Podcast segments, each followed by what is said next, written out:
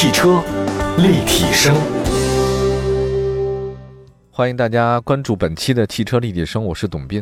呃，我们今天汽车立体声呢，跟大家谈的还是高科技方面的消息啊。我们看到编辑很有意思，跟我一样也非常喜欢关注车圈智能网联的这些消息。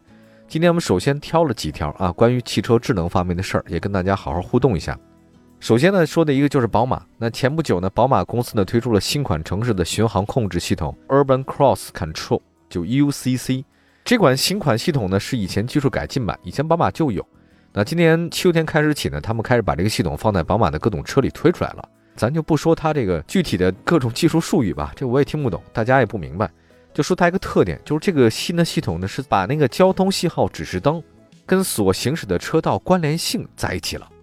说白了啊，就是你那个车速啊，还有包括汽车的控制系统，看到这些指示灯的时候，它会做出反应，不用你人眼看了。因为现在我们开车的时候是很简单啊，你开车看到红灯，啪一脚踩刹车停了；看到绿灯的话呢，你就前进嘛；看到黄灯的话呢，你考虑一下是不是前进还是停止，这你自己做把握。但现在不用你看了，现在就是机器来看，汽车来看，它不通过你人眼，只要前面出现红灯，它车呢自动做出这种停止的反应。那么在比较复杂的十字路口的话呢，因为不同的交通信号灯使用不同的车道，整个车辆的话呢，系统就可以进行自我的创新和创制了。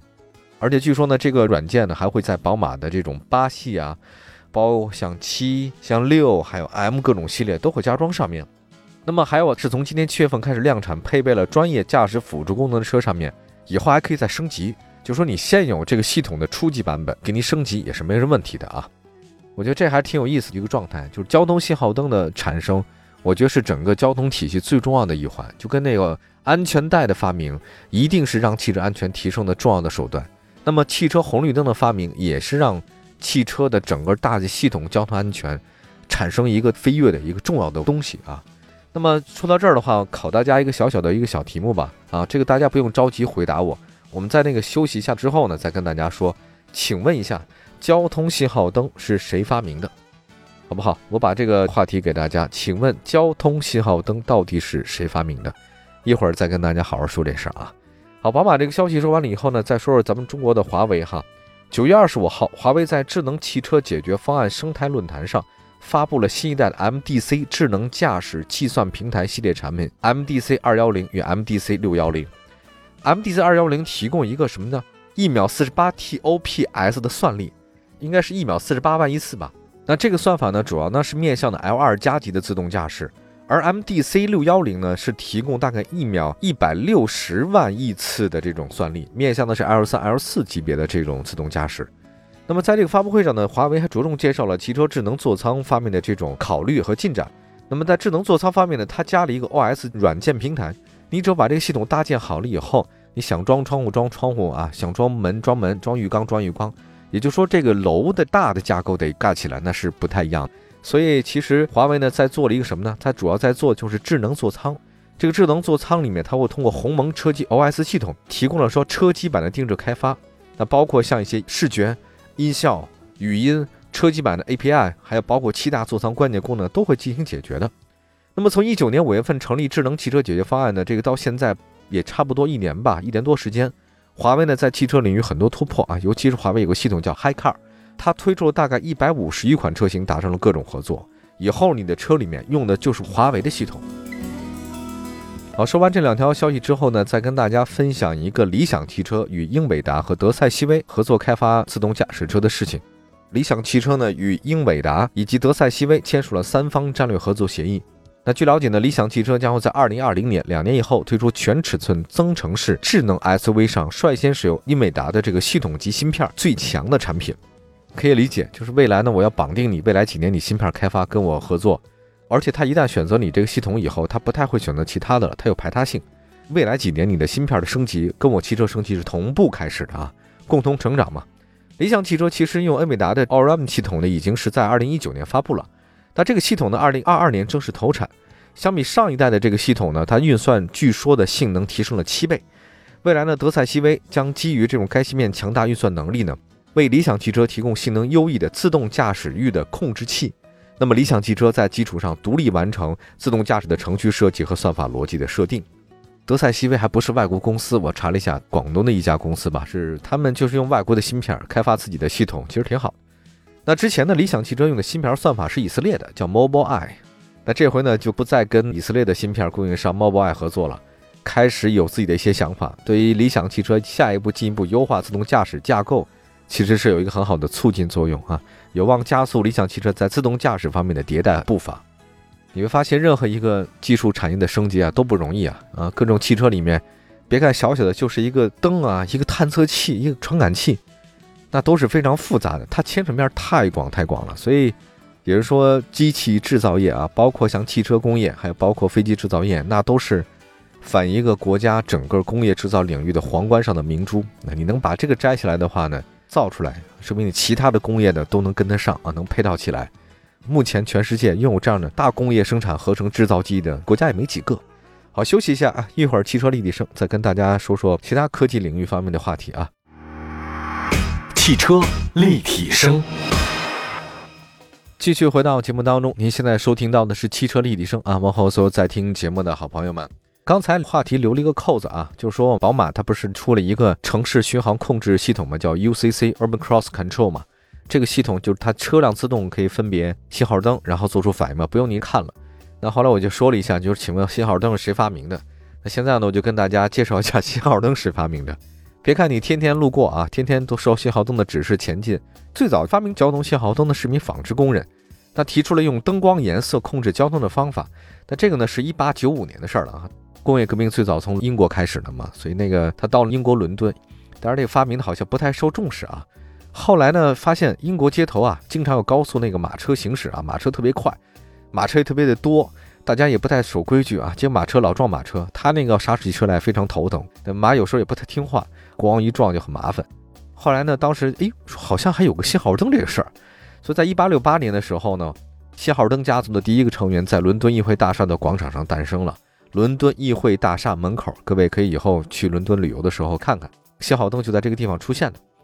那这个信号灯呢？当时是英国铁路信号工程师，呃，叫做德哈特设计的。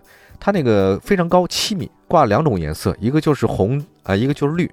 它是煤气制造的交通信号灯啊。那么灯的脚下是谁呢？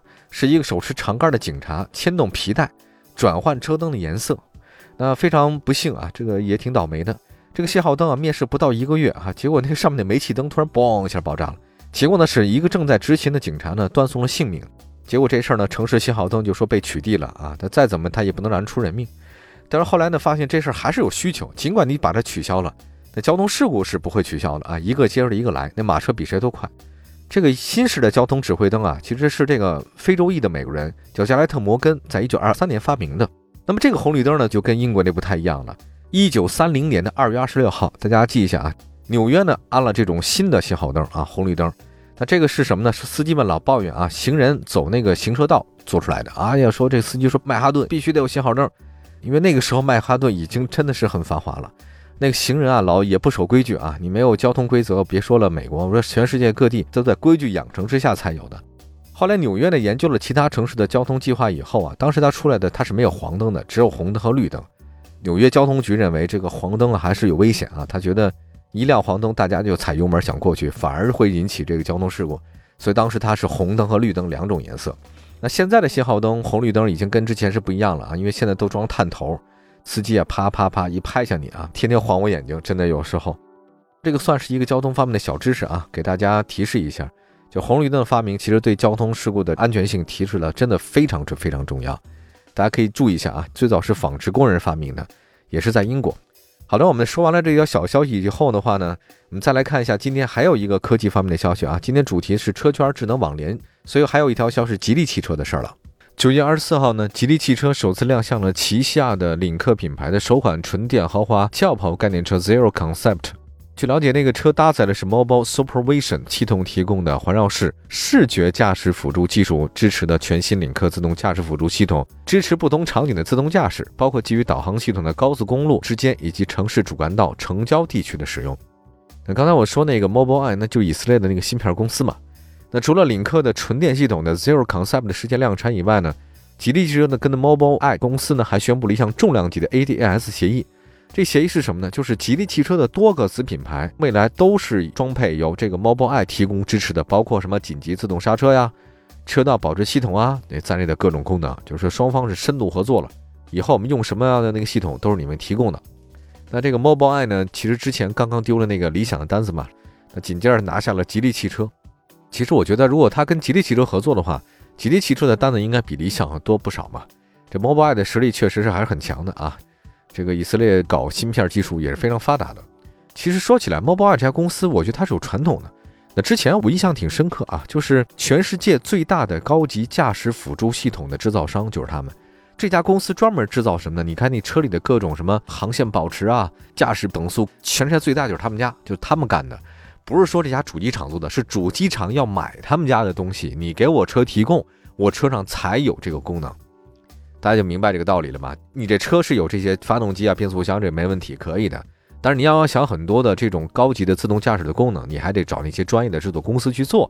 对，Mobileye 公司就是这样的。那之前呢，它其实是跟特斯拉合作，但是好一六年就不太合作了。一七年的时候呢，Mobileye 跟宝马合作的，就宝马身上用的很多的这个系统，实际上就是 Mobileye 公司出产的。那么二零一七年的时候呢，英特尔公司花了大概是一百五十三亿美金把这 Mobileye 给买走了。换句话来说，您的车里面，甭管是国产的、自主品牌的等等的，有很多公司用的这种那个自适应巡航，还有包括像什么啊自动刹车 A B，还有车道保持，大家都知道这两年车里很多 LKA，实际上是英特尔公司的产品了，那明白？大概是这个意思。它的对手是谁？是英伟达和高通这三家公司的话呢，在全世界当中的这种车辆的驾驶辅助系统都是非常非常老道的。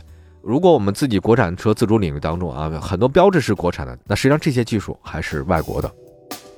好吧，我们先说到这边吧。这以上呢就是今天的四个车圈智能网联的这个信息。有什么想跟我们节目说的，随时关注一下我们的那官方微信和微博啊，都是汽车立体声。我是董斌，希望所有朋友们今天过得开心。关注汽车科技生活，我是董斌，下次节目再见，拜拜。